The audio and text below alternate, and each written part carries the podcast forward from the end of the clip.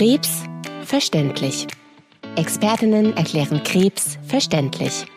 Herzlich willkommen bei Kurzverständlich. In Kurzverständlich erklären wir wöchentlich Themen, die für Sie als Krebspatient oder als Krebspatientin relevant sind.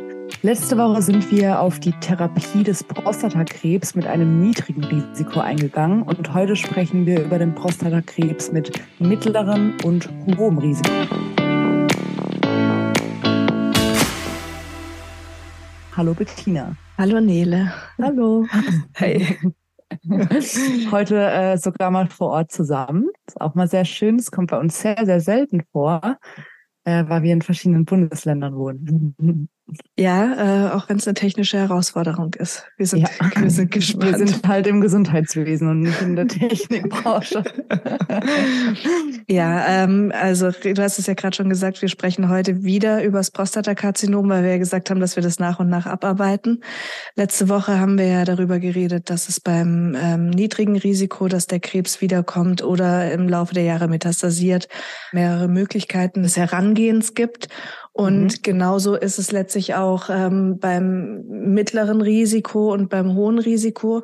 Das hatten wir letzte Woche schon erklärt. Das Risiko wird definiert über das TNM-Stadium, über den Gleason Score und über den äh, PSA-Wert. Daran wird praktisch festgelegt, wie hoch das Risiko ist, dass der Krebs wiederkommen könnte. Das sind natürlich in der Medizin, das sind immer Statistiken. Das Thema heute geht um die nicht metastasierten ähm, Erkrankungen. Und letztlich ist auch hier wieder die erste Frage, wie geht es natürlich dem Patienten? Wie alt ist der Patient? Ähm, was will der Patient? Und man kann immer sagen, ja gut, ich, ich als Patient möchte eigentlich nichts. Das heißt, man kann auch hier dieses Watchful Waiting machen, ähm, was wir letzte Woche schon besprochen hatten, abwarten, bis es irgendwelche Symptome gibt und dann erst therapieren. Es gibt auch hier die Möglichkeit einer Bestrahlung. Und es gibt auch die Möglichkeit, dass man wirklich nur symptomatisch, wenn zum Beispiel die Harnröhre komprimiert ist, dass man praktisch eine Prostata-Ausschabung macht mit einer HIFU, mit einer hochfrequenten ähm, Ultraschalltherapie. Das hatten wir letzte Woche, sind wir da auch näher drauf Ja. eingegangen. Ja. Jetzt aber mal angenommen, ich will, dass alles gemacht wird. Ähm, Mhm. da gibt's immer die Möglichkeit Prostata raus oder Strahlentherapie. Ähm, die zwei sind praktisch äquivalent, also sind gleich gut im Outcome. Die äh, Strahlentherapie wird in der Stärke angepasst an das Risiko. Also je mehr Bestrahlung, desto mehr Nebenwirkungen ist natürlich dann im Endeffekt auch. Ähm, da gehen wir gesondert mit einem Profi nochmal ran. Was man dazu sagt, ist, dass wenn man, ähm, wenn man bestrahlt, dass man in der Adjuvanz, also auch beim Prostatakarzinom, gibt es die Möglichkeit einer adjuvanten Therapie, hatten wir auch schon ein paar Mal angesprochen, nämlich eine Therapie, die man an eine Behandlung anschließt, um das Risiko, äh, dass der Krebs wiederkommt, zu minimieren. Ähm, und auf die Behandlung würde ich heute gerne ein bisschen näher eingehen, weil die wichtig ist für ungefähr jede weitere Therapielinie. Und zwar geht's hier erst nicht um Chemotherapie, sondern es geht um eine Hormonentzugstherapie. Also man Mhm. sagt umgangssprachlich ähm, eine Hormontherapie. Und zwar ähm, bekommen die Patienten äh, mit einem Prostatakarzinom ab einem gewissen äh, Stadium eine ähm, Hormontherapie, um praktisch dem Körper äh, Sexualhormone zu entziehen. Ähm, bei den Männern geht es ums Testosteron. Und da gibt es die Möglichkeit, Medikamente zu verabreichen. Da gibt es verschiedene Wirkstoffe, ähm, um praktisch den Körper daran zu hindern, äh, dieses Hormon, dieses Testosteron zu bilden, was wiederum in 80 Prozent der Fälle fürs Wachstum von Prostatakarzinom zuständig ist. Das heißt, ich nehme das dann nur ähm, für einen gewissen Zeitraum oder ist das ein Medikament, was, was längerfristig eingenommen wird? Also das, da kommt es auf das Stadium an und da gibt es Zeiträume zwischen sechs Monaten und zwei Jahren in der Adjuvanz und in der Mhm. palliativen Therapie wird es durchgängig genommen. Und zwar gibt es Okay. da die ADTs, nennt man die, ähm, die Androgen-Deprivation-Therapie. Und da gibt es die GNRH-Analoga. Das sind Bauchspritzen, die gibt man alle drei bis sechs Monate. Ich denke, da gehen wir vielleicht auf Instagram näher drauf ja, ein. Können wir das ähm, nochmal separat erklären dass wir die, Nachlesen? Genau, dass wir die verschiedenen Präparate ja. vielleicht beschreiben, auch mit den genauen Nebenwirkungen. Das sind ja auch ganz ähm, schöne Zungenbrecher. ja, da, da, da gibt es einige. Letztlich, man muss sich es ganz grob so vorstellen, dass der Körper ist ja ein einziges Steuerelement. Das ist praktisch, wenn, wenn der Körper merkt, ich habe zu wenig Sexualhormon, dann macht es auf einer gewissen Ebene Rezeptoren, wo sich dann wieder Botenstoffe dran setzen können, um zu sagen, komm, mach, mach mehr Sexualhormon. Um das auszugleichen, genau. quasi gegen zu regulieren. Und oder, ist, mhm. oder hoch zu regulieren. Und dieses mhm. eine Medikament oder die eine Medikamentengruppe ist eigentlich praktisch genau dieses Sexualhormon, das wir unterdrücken wollen. Und dadurch, dass wir das dazugeben, denkt der Körper, aha, ich habe ja schon ganz viel. Und deswegen steuert der gegen. Mhm. Und produziert da weniger und produziert runter. Also der ist sehr klug. Bei den Medikamenten ähm, ist es aber wichtig zu wissen, dass ich ja erstmal dieses Hormon praktisch zugebe. Und da gibt es das Risiko von ähm, einem sogenannten Flare, äh, Flare-up. Und da muss man immer dran denken, dass man am Anfang von der Therapie, eine Woche vorher bis äh, einen Monat danach, nochmal ein, ein zusätzliches Medikament gibt, weil wenn man das zu schnell zu hoch ähm, schießen lässt, dann kann das auch schwere Nebenwirkungen haben. Harnverhalten, neurologische Probleme. Und da, da muss man einfach, das, das muss man im Kopf haben, dass man da über den ersten Monat zwei Medikamente braucht, bis der Körper praktisch äh, verstanden hat, okay, ich habe zu viel Sexualhormon, ich muss runterregulieren und dann reicht diese Spritze. Da gibt's verschiedene, wie gesagt, alle drei, alle sechs Monate, das, das dröseln wir noch auf auf Instagram, eins gibt's da noch auf, äh, ja, also gibt viel. Und dann gibt's auch die anderen äh, Medikamente, die praktisch direkt dafür da sind, das zu blockieren, dass, dass das Sexualhormon gebildet wird. Das sind die zwei Möglichkeiten, die man in dieser ersten Linie oder in der Adjuvanz gibt. Also man operiert oder man bestrahlt ähm, und gibt dann über sechs Monate bis zu zwei Jahre diese Bauchspritzen mit dazu. Ein haben Medikament gibt's auch als Nasenspray.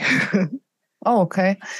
Was haben die denn äh, für Nebenwirkungen? Weil jetzt wir Frauen kennen es ja vor allem, dass so Hormone, äh, Stimmungsschwankungen mhm, und sowas genau, eben auslösen genau können so. und auch auf Sexualleben sich eben auswirkt. Mhm. Das ist bei diesen Medikamenten ähnlich. Das ist genau das Gleiche. Ähm, es mhm. gibt auch, also das ist das, was, was ich von vielen Männern gehört habe, dass die das wirklich als extrem unangenehm empfinden. Ähm, das Testosteron ist ja so ein bisschen das Männlichkeitshormon auch und das Aktivitätshormon.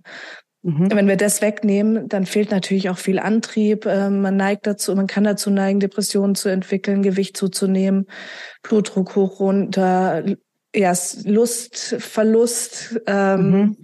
Erektionsstörung, also wirklich die ganze Bandbreite an Nebenwirkungen, die ja letztlich so sind, dass das Umfeld sagt, ach Mensch, kriegst doch gar keine Chemo. Mhm. Aber okay. ja. Männer leiden extrem. Also ja, vergleichbar mit den mit den Frauen, die beim Brustkrebs die Hormonentzugsmedikamente äh, bekommen. Aber es ist einfach die Grundlage für die Prostatakrebstherapie. 80 Prozent der Patienten sprechen darauf auch gut an. Gerade ja in der Adjuvanz, wenn man es ja nur gibt, äh, um zu vermeiden, dass was wiederkommt, dann gibt es ja praktisch keinen Ansprechen, sondern gibt es ja nur eine Risikominimierung. Aber auch sonst gibt man einfach diese Medikamente immer. Und wenn das, äh, wenn das Testosteron unterdrückt ist, dann ist das Risiko für das Prostatakarzinom auch reduziert, dass das mhm. wiederkommt. Nicht alle Prostatakarzinome reagieren darauf.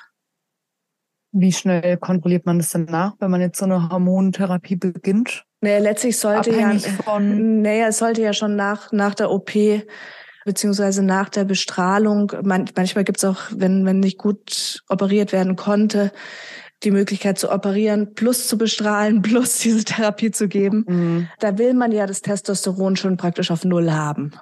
Testosteron wird weniger häufig bestimmt, sondern man mhm. macht es am, am PSA-Wert fest. Und der wird natürlich regelmäßig äh, bestimmt, weil wenn der, wenn der PSA-Wert wieder langsam ansteigt, dann weiß man, es stimmt irgendwas nicht. Und dann kommen wir in die Therapielinie, die wir beim nächsten Mal besprechen. Besprechen. Genau, nämlich dem nicht hormonsensitiven oder kastrationsresistenten ähm, Prostatakarzinom. Wenn ich es gerade ausspreche, ähm, diese Medikamente, die, die ich jetzt gerade erwähnt habe, das äh, läuft auch unter dem Begriff äh, chemische Kastration. Das heißt, es ist praktisch wie wenn man die Hoden entfernt. Okay. Also man könnte statt diesen Medikamenten auch die Hoden rausoperieren. Mhm.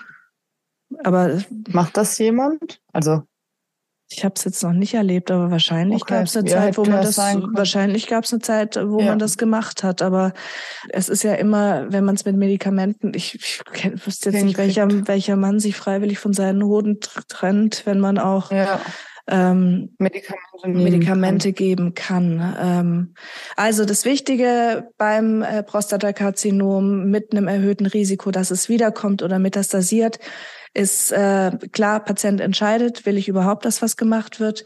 Dann gibt's die Diskussion OP oder Bestrahlung und im Anschluss die Frage bei den Hochrisiko ähm, Patienten diese ADT-Therapie, Bauchspritze über gibt's eine Dosierung, dass man sie alle drei Monate gibt oder alle sechs Monate, um ähm, das Sexualhormon zu reduzieren und daran dadurch da praktisch die Prostata am Wachstum zu hindern und damit auch das Prostatakarzinom. Also viele, viele, viele Zungenbrecher.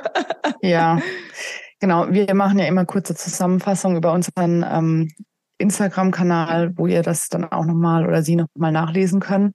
Ja, da listen Und, wir auch nochmal die Nebenwirkungen ordentlich auf. Ähm, genau. Weil ich, ich glaube, das ist, das ist sehr, sehr wichtig. Wir in der Onkologie, das habe ich dir ja vorhin schon gesagt, ähm, diese, diese Spritzen werden in der Regel schon von den Urologen begonnen. Ähm, deswegen müssen wir gar nicht mehr so sehr darüber aufklären. Und ich denke aber gerade bei diesem Thema Antriebslosigkeit, Depression, ist es schon wichtig zu wissen, dass diese Medikamente Nebenwirkungen machen und dann kann man auch besser damit umgehen. Ja, Deswegen listen absolut. wir die nochmal genau auf. Jetzt nicht in die seltenen, sondern die gängigen Nebenwirkungen, die wir so im Alltag auch sehen. Die allerseltensten lassen wir weg. Weg. Mhm. Dann war es das heute wirklich in einer kurzen Runde, mhm. kurz verständlich. Wenn euch die Folge gefallen hat, dann lasst uns gerne eine Bewertung da oder folgt uns auf Instagram. Und ansonsten hören wir uns wieder in einer der nächsten Folgen. Vielen Dank, Bettina. Dankeschön, Nele. Bis zum nächsten Mal. Und euch noch eine schöne Woche. Tschüss. Tschüss.